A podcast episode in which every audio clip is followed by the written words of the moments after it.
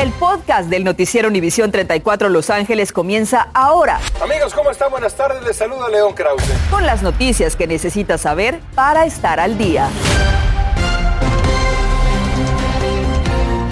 Amigos, ¿cómo están? Buenas tardes. Les saluda León Krause. Bienvenidos al Viernes Casual de la Noticia, edición 6 de la tarde. También le saluda Andrea González. Gracias por acompañarnos. Vamos a empezar de esta manera. Una pelea entre alumnos que se resolvió de manera de verdad muy violenta al frente de una escuela en Reseda tiene a los padres de familia muy tensos. Andrea León, esto ocurrió afuera del plantel. Nosotros estuvimos analizando el video. Ocurrió en propiedad del distrito. La fuente del video es anónima, obtenida por Noticias Univisión 34. En ese video se ve a dos estudiantes enfrascados en una violenta confrontación.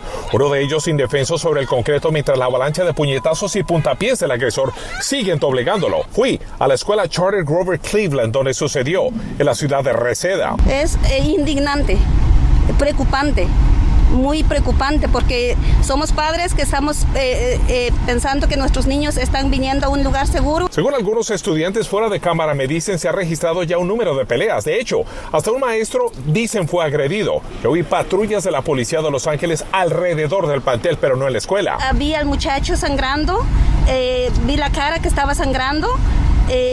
esto lo vi aquí enfrente, en, en la calle. El Distrito Escolar Unificado de Los Ángeles nos respondió por escrito y confirmó que el incidente sucedió afuera de la escuela y que está siendo evaluado para proveer más seguridad. Pero nosotros averiguamos y constatamos también que la policía del Distrito Escolar Unificado de Los Ángeles recortó 25 millones de dólares del presupuesto de seguridad. De 500 oficiales que habían para proteger las escuelas quedan 300 y solo 160 realizan patrullaje. Pues eso me preocupa. Ah, estoy asustada. Por esa razón yo estoy acá para esperar ah, al estudiante que estoy esperando.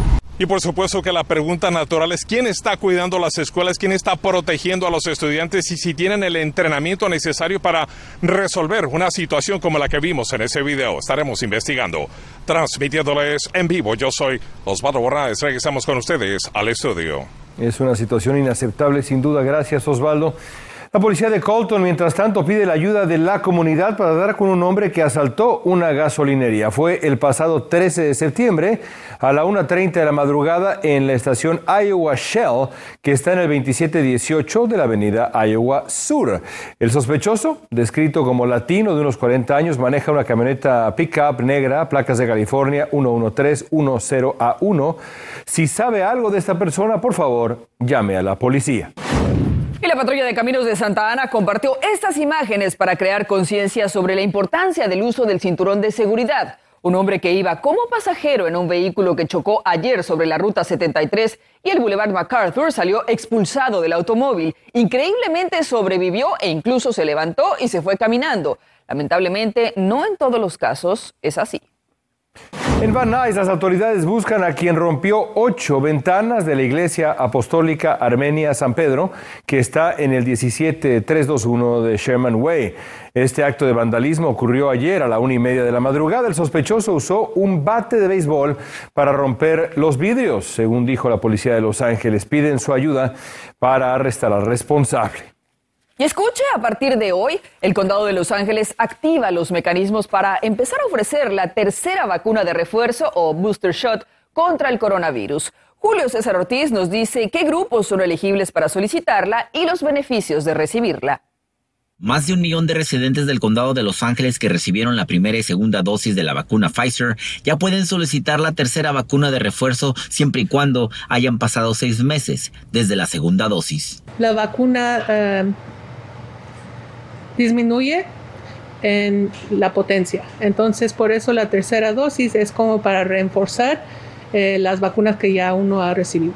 Los grupos elegibles para la vacuna son los mayores de 65 años, los residentes y empleados de asilo de ancianos, personas de 18 a 64 años con condiciones preexistentes y todo aquel entre 18 y 64 años de edad con trabajo de alto riesgo como empleados de la salud, cuidado infantil, personal de emergencia, maestros y trabajadores en refugios y prisiones. El virus no se puede multiplicar por teniendo eh, la vacuna porque uno se está dando las defensas y está usando el, el organismo para poder uh, pelear el virus. El condado de Los Ángeles le confirmó a Noticias Univisión 34 que de ser necesario tiene la capacidad de vacunar a 130 mil personas al día sin tener que abrir los megacentros que se usaron cuando inició el proceso de vacunación. Dicen, si es elegible, vacúnese. La potencia de la vacuna se va reduciendo, entonces vacunarse con un refuerzo va a provocar que el sistema inmunológico produzca los anticuerpos y los podemos medir con tiempo para ver si realmente se, se, mejoraron. Y con la temporada de la influenza iniciando, se recomienda también recibir la vacuna contra esa enfermedad anual. Que se pongan la primera la vacuna de COVID,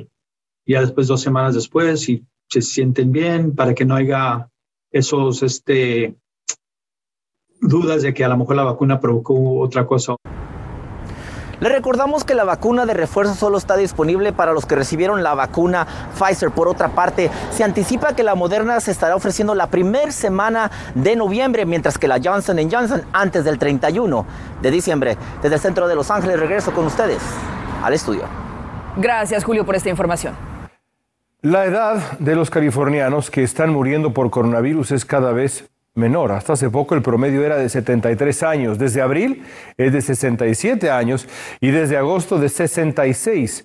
Así lo dice el Departamento de Salud de California y se cree que la disminución podría estar relacionada con tasas de vacunación que son más bajas entre los adultos más jóvenes. Hay que vacunarse. Un nuevo análisis muestra que el tratamiento de COVID-19 incluye costos muy altos en los hospitales. La organización Fair Health analizó reclamos de seguros médicos y encontró que el costo promedio de una hospitalización por COVID-19 es de unos 75 mil dólares. Y hospitalizaciones más serias, como aquellas que requieren el uso de respiradores y días en la unidad de cuidados intensivos, pueden costar un promedio de 300 mil dólares. Nos están llegando imágenes de uno de los incendios que afectan el área de Sequoia en el norte de California, en donde los siniestros continúan ardiendo sin control y consumiendo todo a su paso. Un nuevo incendio llamado Fun ya provocó una orden de evacuación y las autoridades informan que el fuego fue provocado por una mujer de 30 años que ya fue arrestada.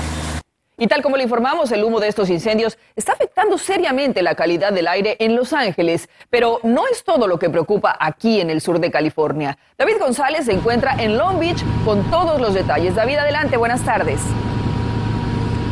Muy buenas tardes, Andrea. Y es que otra de las preocupaciones es el aumento de esos contenedores aquí en el puerto de San Pedro. Sin embargo, la temática entre las personas con las que conversamos es justamente la mala calidad de aire. Veamos.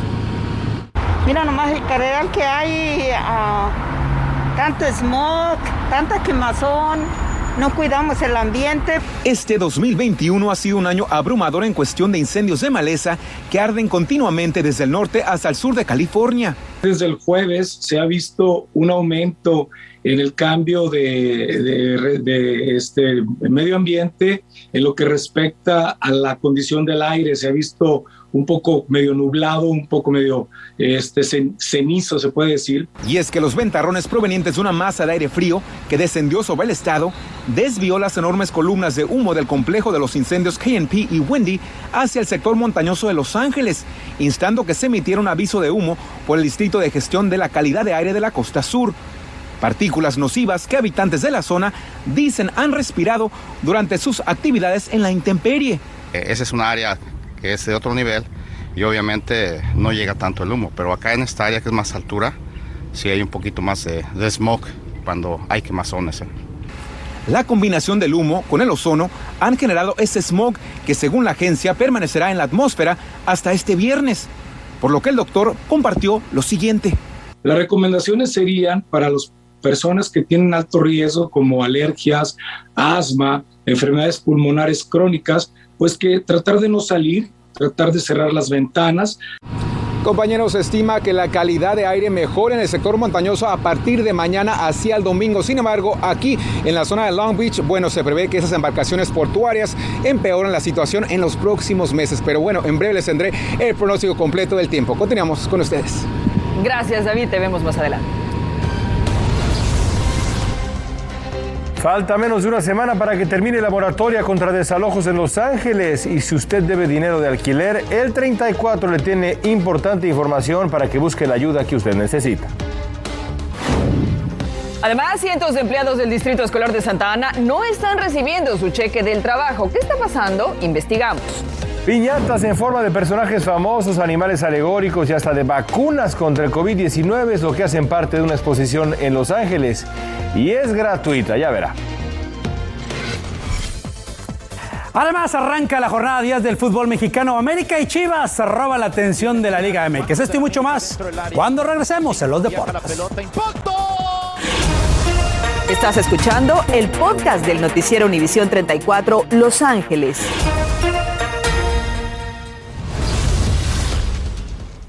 Cientos de empleados del Distrito Escolar Unificado de Santa Ana no han recibido sus cheques de pago. Esto afecta a maestros y otros empleados. Bárbara Pearson, presidenta de la Asociación de Educadores, presentó ya una queja formal al respecto. Dijo que el problema afecta principalmente a las nuevas contrataciones realizadas en agosto o antes. Por su parte, el vocero del Distrito Escolar de Santa Ana dijo que, pues sí, efectivamente los retrasos se deben a las nuevas contrataciones, pero que se está trabajando para que todos puedan tener su cheque. Pues sí, me parece muy necesario.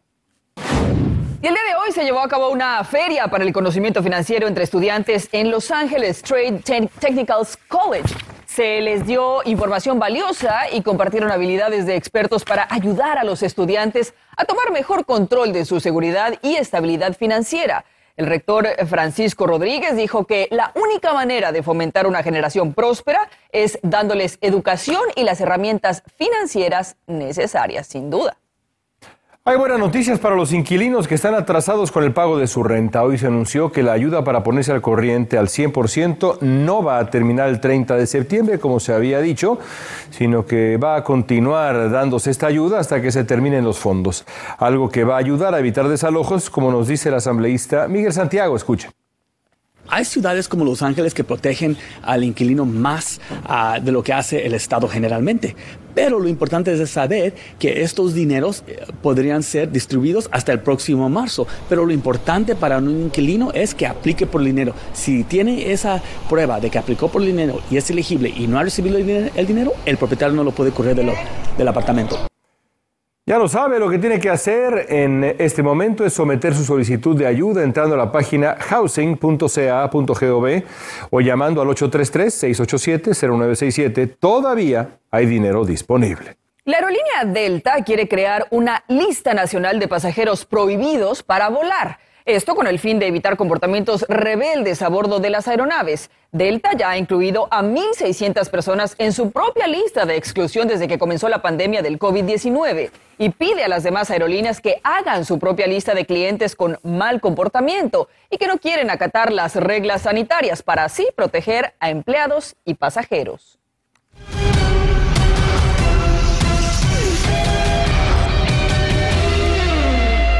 Es tiempo de los deportes con Felipe Valenzuela. Viernes casual, ¿eh? Sí, señor. Viernes casual. Muchas gracias. Bueno, los Dodgers de Los Ángeles amanecieron este día a un juego de los gigantes de San Francisco de pues la carrera por el banderín de la Liga Nacional en la zona del oeste. Ayer cerraron serie entre los Rockies de Colorado, viniendo atrás, ganaron siete carreras a cinco. Asimismo, llevarse la serie dos juegos contra uno. Hoy continúan de gira para abrir su nueva serie ante los Diamondbacks de Arizona. El lanzamiento a las 6:40 de la tarde. Y bueno, mire usted. Todos están invitados mañana sábado a las 11 de la noche. Un nuevo episodio de la Fernando Manía con el gran toro de Chihuahua, Sonora. Cómo llegó a las grandes ligas y cuándo fue contratado por los Dodgers de Los Ángeles este sábado. La invitación a las 11 aquí en Univisión 34.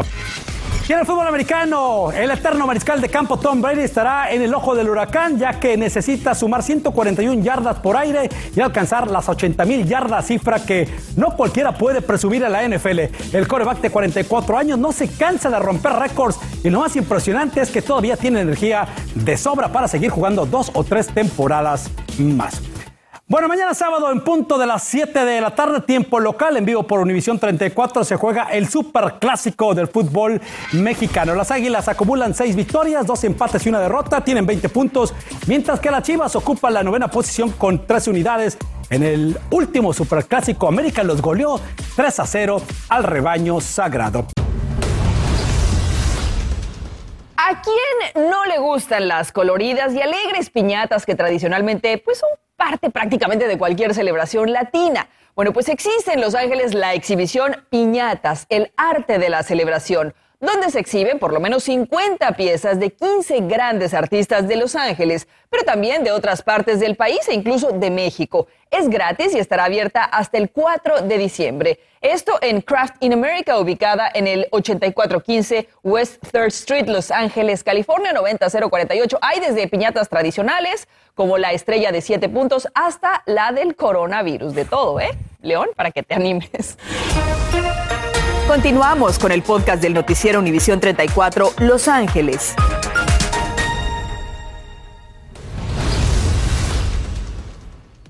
Esta noche a las 11 hablamos de lo siguiente. Ahora, restaurantes y bares en ciertas ciudades deben solicitar una prueba de vacuna, pero ¿cómo están los dueños de negocios implementando esta nueva regla y qué piensan los clientes? ¿Prefieren no salir a tener que cumplir con esta regla. Bueno, además, tiendas como Costco vuelven a reducir la cantidad de artículos que venderán a sus clientes. Ya verá por qué están tomando esta decisión. Nos vemos a las 11. Yo por ahora me despido y los dejo con León Krause, que tiene algo muy interesante que compartirnos. León, adelante. Gracias, Andrea. Amigos, bueno, se acaba la semana. Antes de irnos, una reflexión personal de viernes. Las imágenes del horror en la frontera sur de Estados Unidos contra la comunidad migrante, sobre todo haitiana, se parecen mucho a las imágenes del horror que hemos visto en la frontera sur de México. Tienen mucho en común. Para empezar, pues parecería que a las autoridades migratorias de Estados Unidos y de México los anima el mismo error. Piensan que la mejor manera de lidiar con miles y miles de seres humanos desesperados ante la pobreza, la falta de oportunidades y la zozobra en sus países es la represión. Piensan que la mano dura va a ahuyentar a los migrantes. Se equivocan por muchas razones, pero sobre todo por una. Estos migrantes ya huyen del horror. Y no solo los haitianos, muchos de los migrantes centroamericanos, latinoamericanos, mexicanos, hasta africanos que escapan de sus países saben lo que les espera al cruzar México y al llegar a Estados Unidos. ¿Por qué se arriesgan a la tortura, el dolor y hasta la muerte? Lo hacen porque en sus países de origen no hay esperanza. Por eso echan la familia al hombros, a veces literalmente a los hombros, con tal de alcanzar algo parecido a la posibilidad de una vida. ¿De verdad creen los gobiernos de México y Estados Unidos que la manera de disuadir a esos migrantes es a latigazos, a pisotones, a empujones? Eso es una tragedia. Amigos, hasta la noche. Gracias por escuchar el podcast del noticiero Univisión 34 Los Ángeles. Puedes descubrir otros podcasts de Univisión en la aplicación de Euforia o en univision.com diagonal podcasts.